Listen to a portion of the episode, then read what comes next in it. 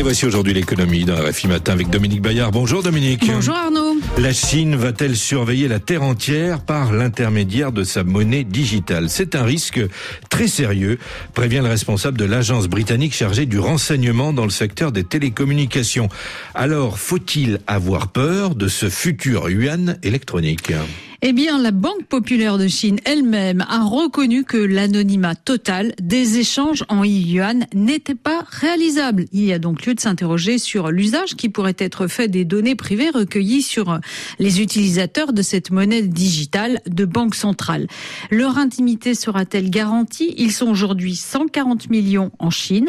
Le paiement en yuan pourrait être lancé officiellement lors des Jeux olympiques d'hiver en février prochain et donc proposé au public les visiteurs étrangers tentés par ce mode de paiement simplifié seront-ils ensuite fichés, suivis à la trace par les autorités chinoises? Cette hypothèse susceptible de nourrir une série télé est prise très très au sérieux par toutes les parties concernées. Oui, et aux États-Unis, le gouvernement l'a déjà intégré comme une menace potentielle. Oui, il y a trois ans, des hauts fonctionnaires américains ont réalisé des exercices de simulation de type wargame, incluant le yuan digital. Leur scénario que la Corée du Nord achète du matériel destiné à réaliser un nouveau test de missile en réglant en yuan numérique.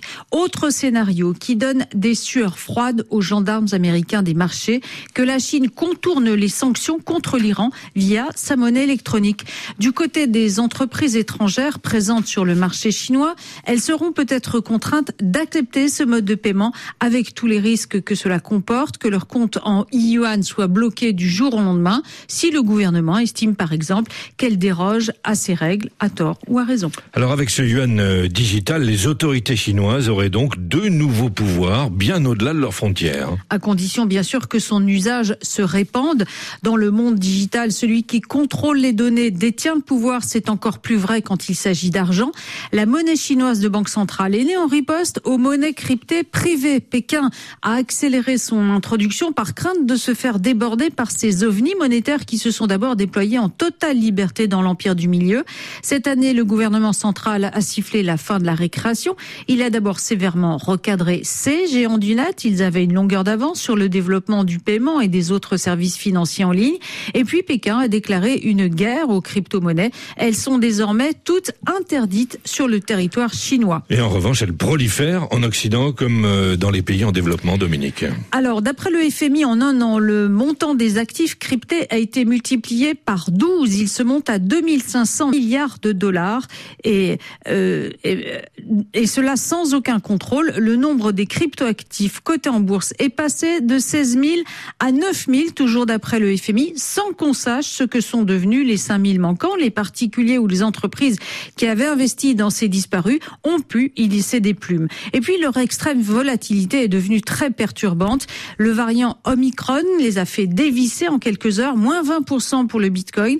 Le FMI estime maintenant que ces monnaies mettent en péril la stabilité financière qu'il est temps de les réglementer sur le modèle des monnaies conventionnelles.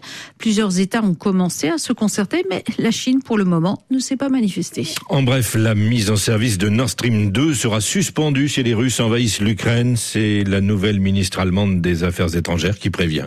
Oui, l'écologiste Annalena Bardock doit évoquer le sujet aujourd'hui même avec ses homologues européens, après en avoir déjà parlé hier dans une réunion au niveau du G7. Merci Dominique Bayard. À demain pour aujourd'hui l'économie.